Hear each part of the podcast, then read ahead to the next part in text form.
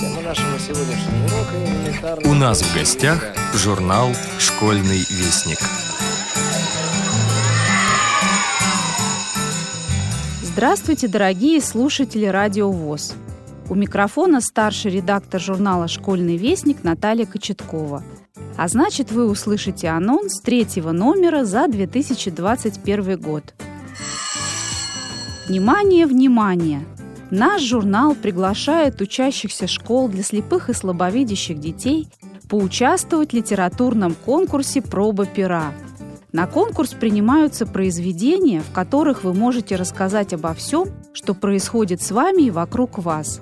Обо всем, что вас волнует, радует или огорчает. Присылайте любые ваши впечатления, воспоминания и раздумья, отраженные в стихах и прозе. Победители литературного конкурса будут награждены грамотами за первое, второе и третье место.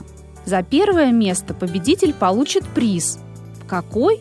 Вы узнаете, открыв третий номер нашего журнала. За второе и третье место авторы получат в подарок книги, которые смогут выбрать из предложенного редакцией списка. Тексты принимаются в электронном виде на нашу редакторскую почту – Окончание приема заявок 1 декабря 2021 года.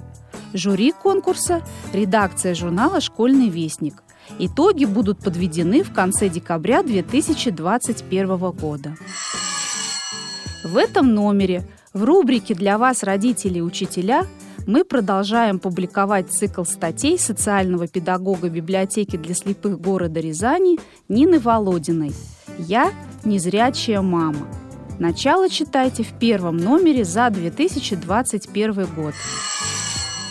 О светлом будущем заботятся политики, о светлом прошлом – историки, о светлом настоящем – журналисты, говорил мастер афоризма славянский писатель Жарко Питан.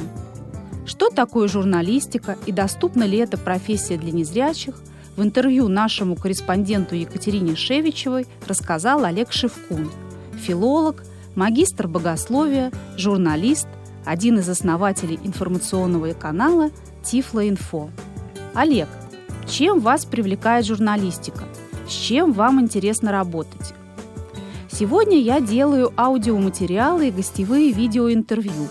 Когда гость приходит в студию, твоя задача его прощупать, понять эту личность еще до эфира, во время сбора информации и предэфирной подготовки – провести беседу так, чтобы человек раскрылся с какой-то необычной стороны, найти новую грань в его творчестве, характере.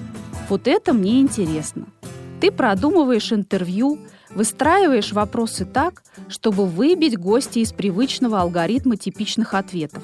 Когда атмосфера сбита, ты делаешь то, что не построено на этом пафосе. По зуму это сделать сложнее.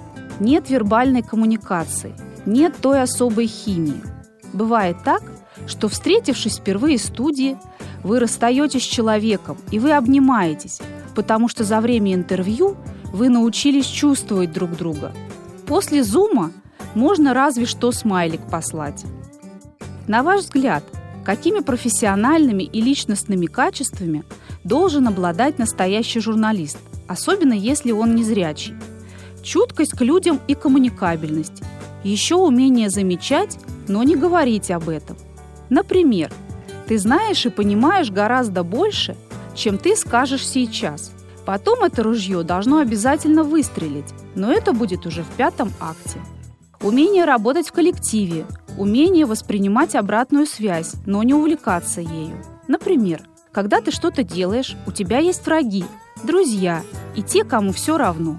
Журналист должен понимать, что он не так плох, как об этом говорят его враги, в то же время он понимает, что он не так хорош, как об этом твердят его друзья. Также важно критическое отношение к своей работе. Нужно всегда давать объективную оценку своей работе. Что было сделано не так, как можно было бы по-другому написать, сказать, снять и прочее. Чуткое сердце и толстая кожа – это важно в профессии. Сердце чуткое к другим но кожа толстая, чтобы быть стрессоустойчивым. Если журналист незрячий, то важно не только просить о помощи, но и что-то привносить в коллектив, быть полезным другим. Еще важная вещь – Не ссылаться на отсутствие зрения, если это не актуально. Например, работодатель скинул вам в WhatsApp информацию. Если вы что-то не успели прочитать, это не потому, что вы не видите, а потому, что невнимательно его просматривали. Если прислали картинку, то тут можно сказать «не могу оценить», и это будет объективно. Но в случае сообщения это может стать проблемой не только для журналиста, но и в целом для образа незрячего человека. Ведь люди будут воспринимать других незрячих, исходя из общения с вами. Полностью интервью «Думаете, что вы журналист? Пишите» читайте в этом номере журнала. Он был странным, сильным, полезным, самым путешествующим человеком своего времени, ярчайшим примером сопротивления обстоятельствам. Он почти всегда путешествовал в одиночку, не зная местных языков, изучал медицину, боролся с работорговлей в Африке, охотился на слонов на Цейлоне. В экваториальной Гвинее в его честь названа река. А Чарльз Дарвин в путешествии натуралиста вокруг света на корабле «Бигль» ссылается на него как на авторитетного исследователя фауны Индийского океана. Он прожил долгую интересную жизнь, а люди перестали верить его книгам. Ведь очень часто мы не верим в то, чему не можем найти объяснение или чего не можем сделать сами. И порой чужие преодоления вызывают зависть тех, кто стоит на месте, тех, кто еще не отыскал свою дорогу. Сегодня мы вспомним о слепом путешественнике Джеймсе Холмане, прошедшем с тростью по дорогам пяти континентов, преодолев в общей сложности более 400 тысяч километров, чья судьба стала примером силы духа и физической выносливости. Джеймс Холман родился 15 октября 1786 года в семье аптекаря в маленьком английском городке Эксетер на побережье Ла-Манша, где все мальчишки бредили морем. Не стал исключением и маленький Джеймс. В 12 лет он нанялся юнгой на корабль Королевского флота и к 21 году дослужился до звания лейтенанта, познав все тяготы морской жизни, пройдя множество морей и побывав в разных странах. Его ожидало великолепное будущее. Но в 25 лет его карьера внезапно оборвалась, Молодого человека поразил странный недуг – воспаление суставов, с которым корабельный доктор не смог справиться. Врач предположил, что из-за частых погружений в холодную морскую воду у него развился артрит. Доктор надеялся, что молодой организм Джеймса справится с недугом.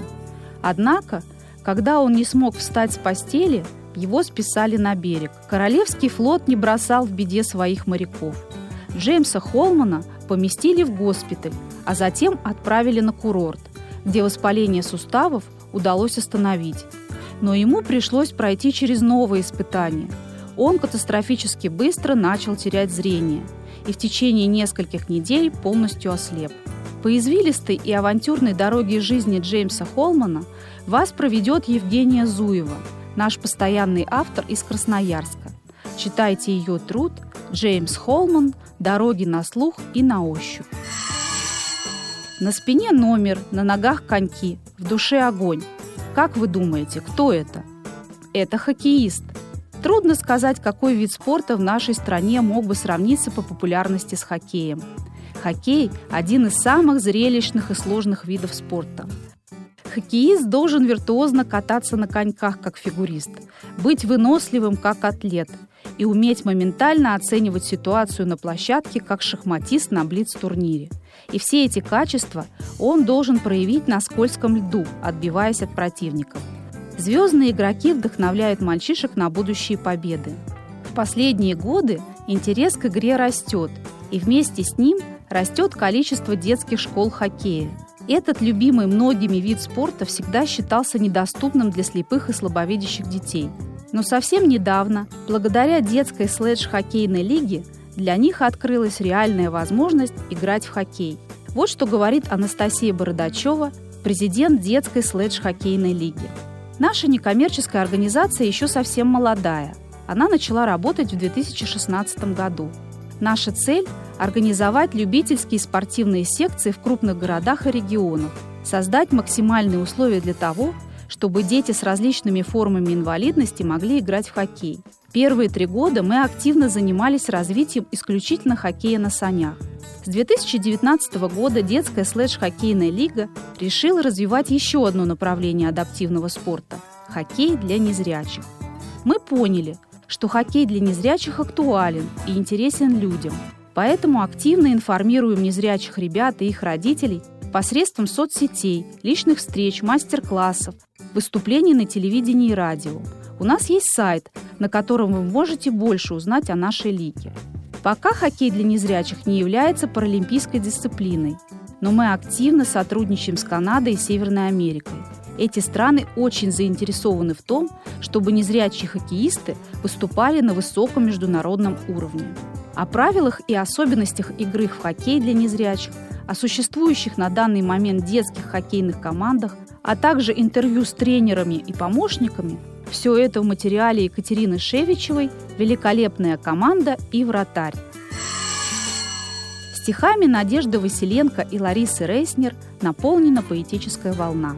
Соратники и друзья называли Ларису Рейснер роковой женщиной, валькирией революции, метеором. Судьба отмерила ей 30 лет жизни, но за этот короткий срок Рейснер успела оставить яркий след в истории, литературы и биографиях многих известных людей – Писатель и поэтесса, революционер и комиссар. Она везде была на своем месте. В поэтических салонах Петербурга, в генеральном штабе военно-морского флота, на палубе боевого корабля и на лошади в горах Афганистана. Она словно торопилась жить, будто предчувствуя, что ей осталось очень немного времени. Ее жизнь была настолько насыщенной, что событий в ней хватило бы на несколько жизней. Все оборвалось трагически – глоток сырого молока, и Ларисы Рейснер не стало. Она умерла от брюшного тифа 9 февраля 1926 года. В нашу постоянную рубрику «Азбуки Види» вошли стихи Анны Игнатовой и произведения Екатерины Стрельниковой. Анна Игнатова. Уважительная причина. «Я люблю, когда кругом в комнате порядок. Не пылится под столом парочка перчаток. Не валяется фольга из-под шоколадки. Нет остатков пирога на моей тетрадке. Лакированный паркет вымыт честь по чести. И физрой висит пакет, как всегда, на месте. У меня закон простой.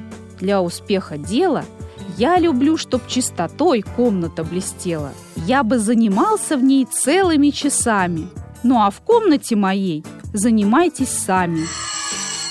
Далее идет окончание детской повести Екатерины Рогачевой «Мне звезда упала на ладошку». Начало опубликовано в первом номере за 2021 год. Все постоянные рубрики «Проба пера», «Библиотечка музыканта» на черных и белых полях также на своих местах. Брайлевский номер содержит рельефно-графическую иллюстрацию «Карта Карабаха», во втором номере за 2021 год вкладка «Санки». Спасибо за внимание. С вами была Наталья Кочеткова. До новых встреч в эфире. Тема нашего сегодняшнего урока – элементарные функции игры. Откройте ваши учебники.